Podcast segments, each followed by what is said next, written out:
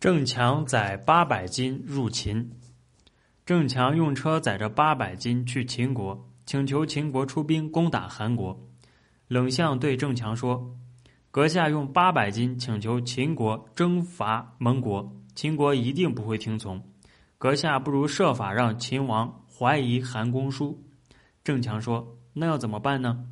冷相说：“公叔命令军队攻打楚国的时候，是由于己色在楚的缘故，所以才主张先伐楚。”如今楚王已经用战车百辆把己色送到阳翟，公叔又让赵宪转过来跟己色相处，现在已是一旬有余，他们彼此都已经待之以礼。